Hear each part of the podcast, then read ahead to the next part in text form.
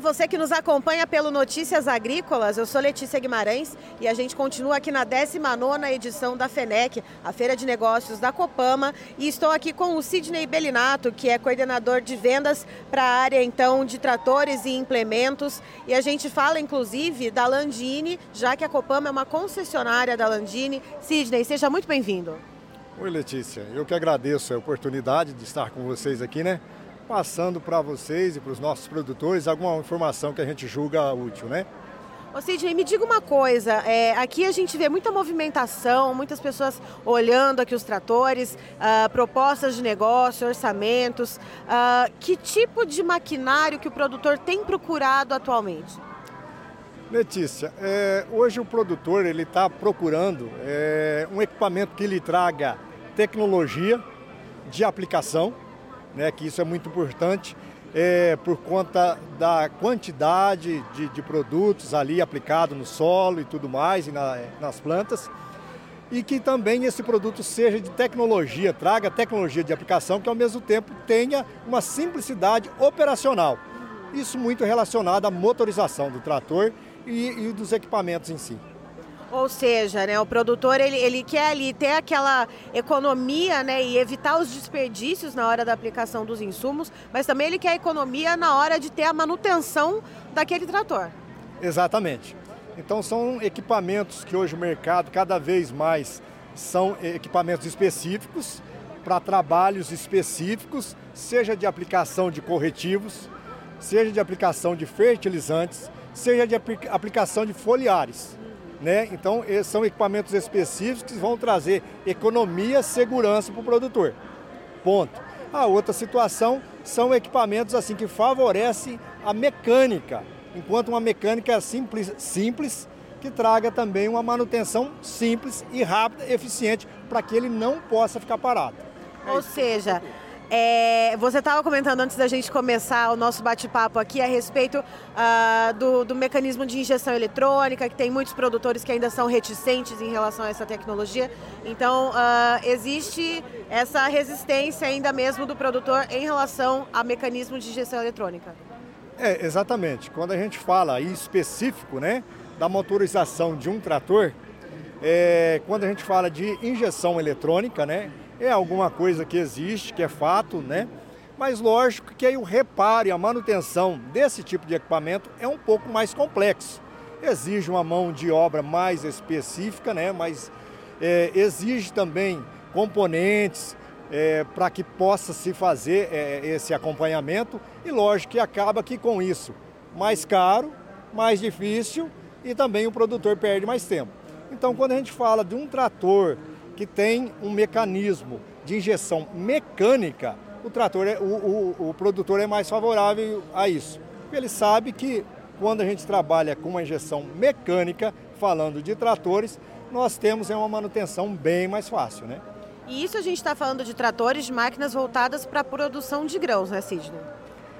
Esse aí, é, no caso, é, serve tanto na linha de café, né? Também no café nós temos tratores com injeção mecânica injeção eletrônica. E também é nos cereais, grãos, né? Também é essa situação também. São tratores aí de baixa cavalagem, a cavalagem bastante altas, que dispõem, disponibilizam dos dois modelos, dos dois tipos de injeção, mecânica ou eletrônica.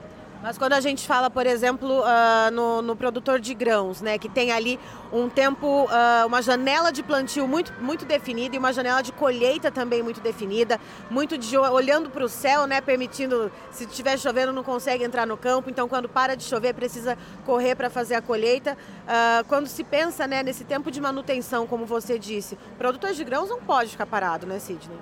É, exatamente, porque a janela, né, quando se fala de grãos, Letícia, é bem isso, a janela é muito curta, né? Então ele tem que pulverizar naquele dia.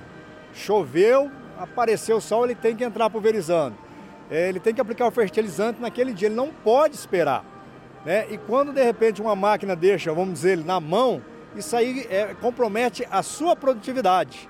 Né? Então por isso que o produtor ele busca facilidade quanto à, à questão de motorização, principalmente do seu trator alguma coisa que ele tem uma facilidade maior, que se acontecer algum dano, algum defeito, ele consegue colocar esse trator em atividade o mais rápido possível.